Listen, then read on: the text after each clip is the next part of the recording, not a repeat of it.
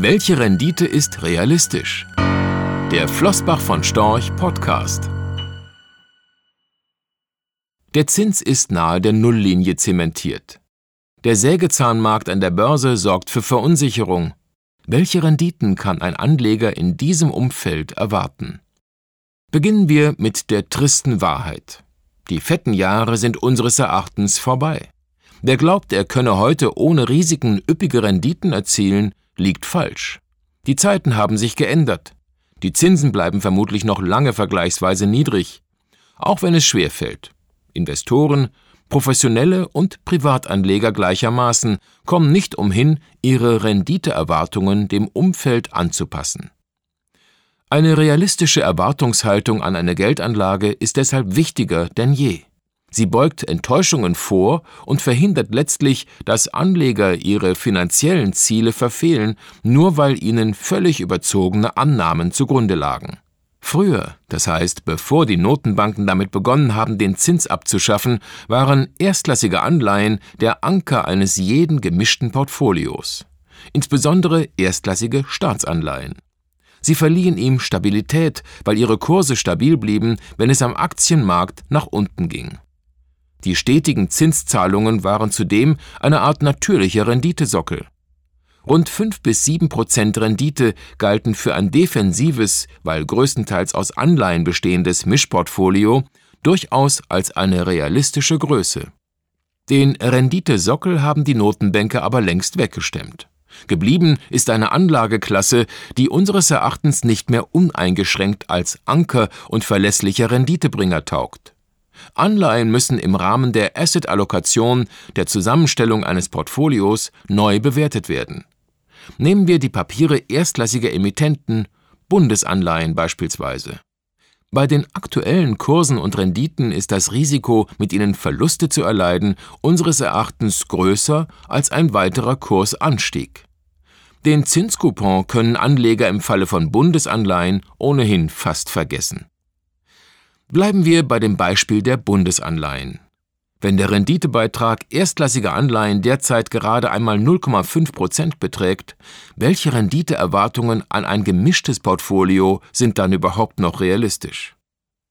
Nehmen wir ein ganz einfaches Beispiel, ein Depot, das jeweils zur Hälfte aus erstklassigen Aktien und Anleihen von Top-Emittenten besteht.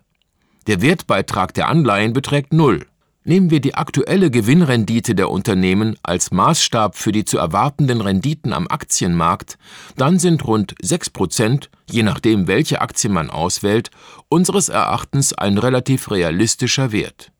Und wenn wir 0,5 und 6 durch 2 teilen, ergibt das 3,25. 3,25 Prozent Rendite, die unser sehr stark vereinfachtes Musterportfolio realistischerweise im Schnitt pro Jahr langfristig abwerfen könnte, vor Kosten, Steuern und Inflation. Von den bösen Überraschungen an der Börse, die es von Zeit zu Zeit gibt, mal ganz abgesehen.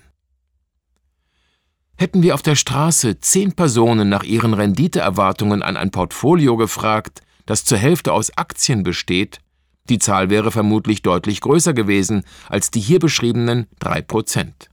Weil es in der Vergangenheit auch so war. Die Vergangenheit ist aber kein verlässlicher Indikator für die künftige Renditeentwicklung. Oft wecken historische Daten falsche Erwartungen bei Anlegern und führen nicht selten in die Irre. Eines jedenfalls steht unseres Erachtens fest.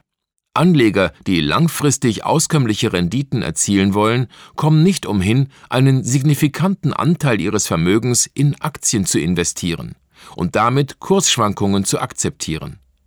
Ohne geht es heute leider nicht mehr.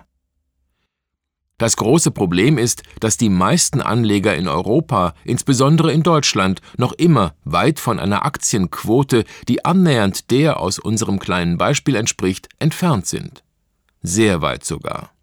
Was das aktuelle Umfeld für die Renditeerwartungen eines Anlegers bedeutet, der nur 10 oder 20 Prozent seines Vermögens in Aktien investiert hat, lässt sich unschwer erkennen.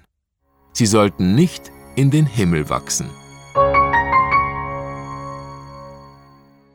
Rechtlicher Hinweis. Diese Publikation dient unter anderem als Werbemitteilung. Sie richtet sich ausschließlich an Anleger mit Wohnsitz bzw. Sitz in Deutschland.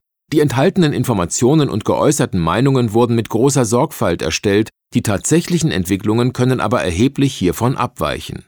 Die enthaltenen Informationen und Einschätzungen stellen keine Anlageberatung oder sonstige Empfehlung dar. Sie ersetzen insbesondere keine individuelle Anlageberatung. Angaben zu historischen Wertentwicklungen sind kein Indikator für zukünftige Wertentwicklungen.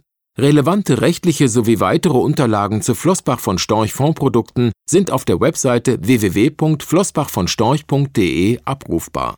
Die in dieser Veröffentlichung enthaltenen Inhalte dürfen nicht ohne die schriftliche Zustimmung der Flossbach von Storch AG vervielfältigt oder verwendet werden